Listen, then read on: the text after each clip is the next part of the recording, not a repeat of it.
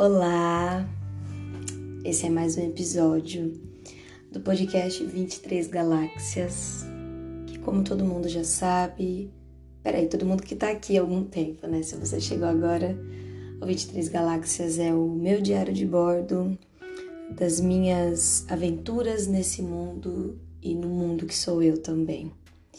É, se você chegou agora também, inclusive, seja muito bem-vindo.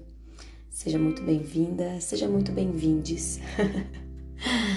Hoje é um pouco diferente o que a gente vai conversar. É, não sei se você sabe, mas eu sou cantora e eu acabei de lançar um trabalho autoral, meu primeiro trabalho autoral que se chama Meu Jardim. E hoje eu vou dar início, estrear uma temporada aqui sobre a música Meu Jardim. Muitas pessoas já estão ouvindo a Meu Jardim. A Meu Jardim ela tá com mais de três semanas de vida no Spotify e já está com 9 mil streamings no Spotify e mais alguns aí no Apple Music e mais de duas mil visualizações no YouTube. Eu tô muito feliz, eu já queria aproveitar para agradecer a todos os fãs que estão ouvindo essa música. E como também pedido, as pessoas estão perguntando muito por que eu escrevi essa música e o que significa e qual momento da minha vida que ela se estabeleceu.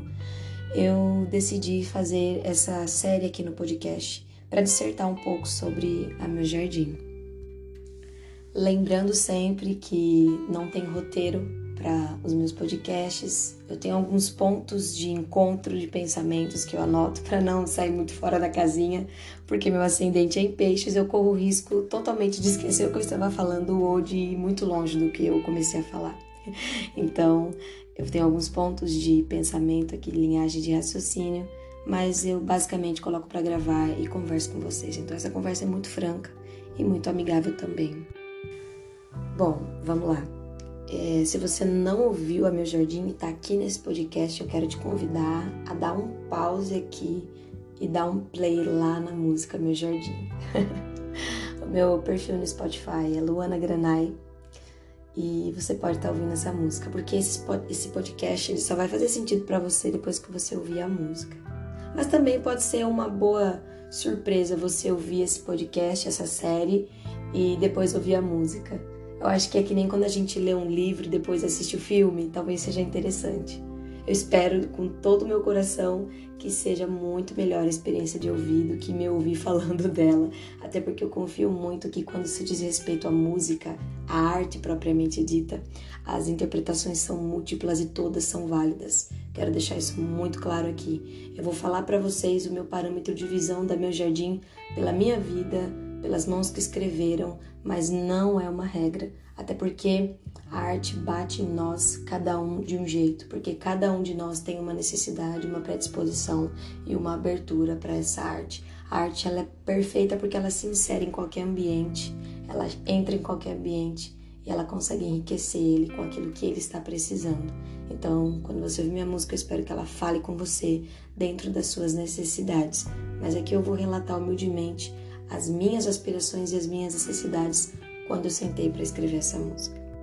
Falando nela, eu já quero começar falando que essa música ela foi escrita dentro da minha casa e com o meu fiel escudeiro, que é o meu irmão mais novo, Luiz Otávio, carinhosamente chamado pela população granáitica de Tavinho. é o nosso apelido aqui para ele é Tavinho, desde que ele era pequenininho. E agora todos os fãs que me seguem no Instagram e que seguem ele também, agora chamam ele de Tavinho também. Ficou, pegou. E ele é enorme, tá? Ele tem 1,75 de altura, uh, ah, 16 anos e ele é chamado de Tavinho. Eu acho uma ironia da vida porque ele é enorme. Mas é isso. Eu tava num dia muito difícil quando eu escrevia meu jardim.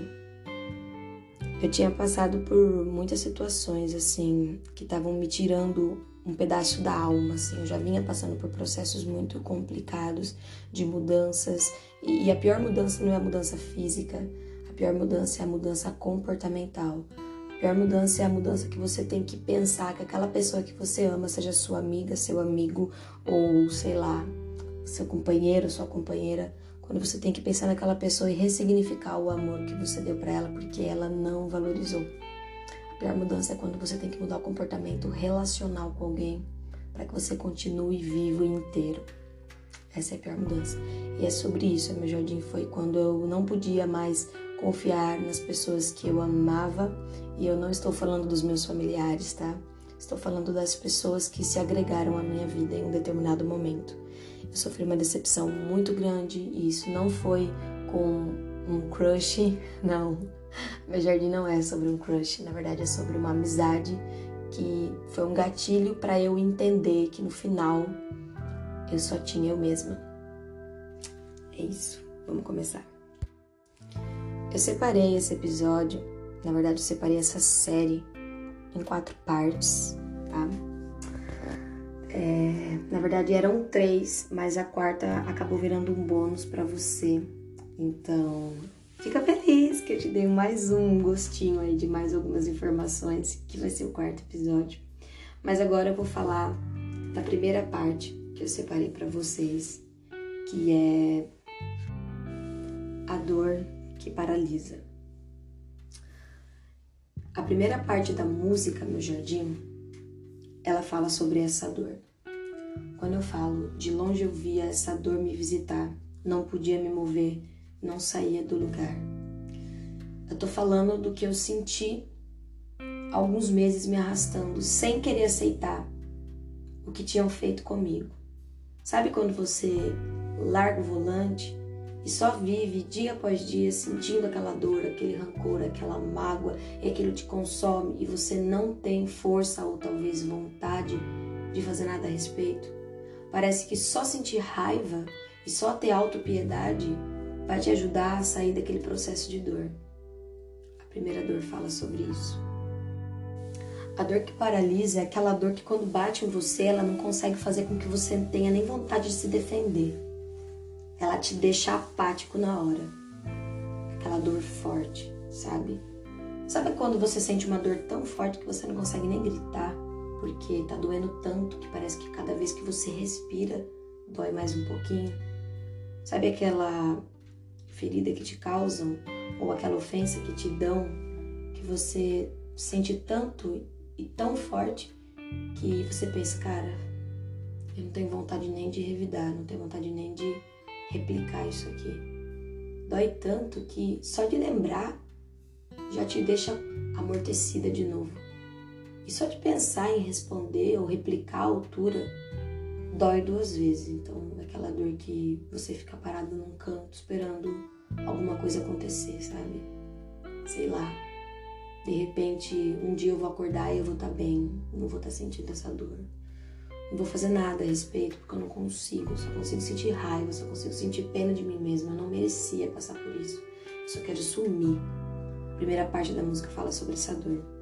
E quando eu falo que eu só queria um lugar de paz para poder descansar e deixar todos esses fardos que me assolam, eu estava falando da quantidade de coisas que eu estava sentindo dentro de mim e não conseguia resolver organizar, nem setorizar. A vontade que eu tinha era de correr pro colo da minha mãe e fingir que não tinha nada de errado acontecendo. Sabe aquela vontade que você tem? Eu só quero um lugar para descansar. Eu só quero ser outra pessoa. Eu só quero viver em outra cidade. Eu só quero viver num mundo que não tenha tal situação ou tal pessoa. É, é essa sensação que eu sentia quando eu escrevi essa primeira parte da música. A sensação de eu não sei o que eu vou fazer, eu só quero sumir. Eu não quero, eu não, eu não tenho mais o que fazer, eu não sei como eu, eu vou agir, como eu vou proceder daqui para frente. Eu, eu, não, eu não quero me mover, mas eu quero que alguém me tire daqui. Eu quero um lugar que eu possa ter paz, que eu não tenha que pensar. Eu acho que a pior coisa quando a gente tá sentindo dor é ter que continuar vivendo enquanto sente ela. Porque a vontade que nos dá é ficar um tempo recolhido em um retiro espiritual, depressivo, emocional, chorando e sentindo as nossas dores até que tudo aquilo se esvaia e a gente consiga sair para o mundo aí fora como se nada tivesse acontecido. Mas a gente sabe que no modo prático não é assim, né? A gente tem que continuar vivendo, continuar produzindo, continuar atendendo, continuar servindo as pessoas, continuar na vida. Né? A vida não para, o tempo não para, já dizia Cazuza. Então a gente se sente muito contrariado quando tá com essa, essa dor, com essa ferida paralisante, apática. e tem que, sei lá, de repente atender telefones, né? Ou vender coisas. Você trabalha com vendas e tem que colocar um sorriso no rosto, mesmo sabendo que a sua única vontade era de entrar debaixo das cobertas e passar o dia assistindo série ou filmes tristes e chorando.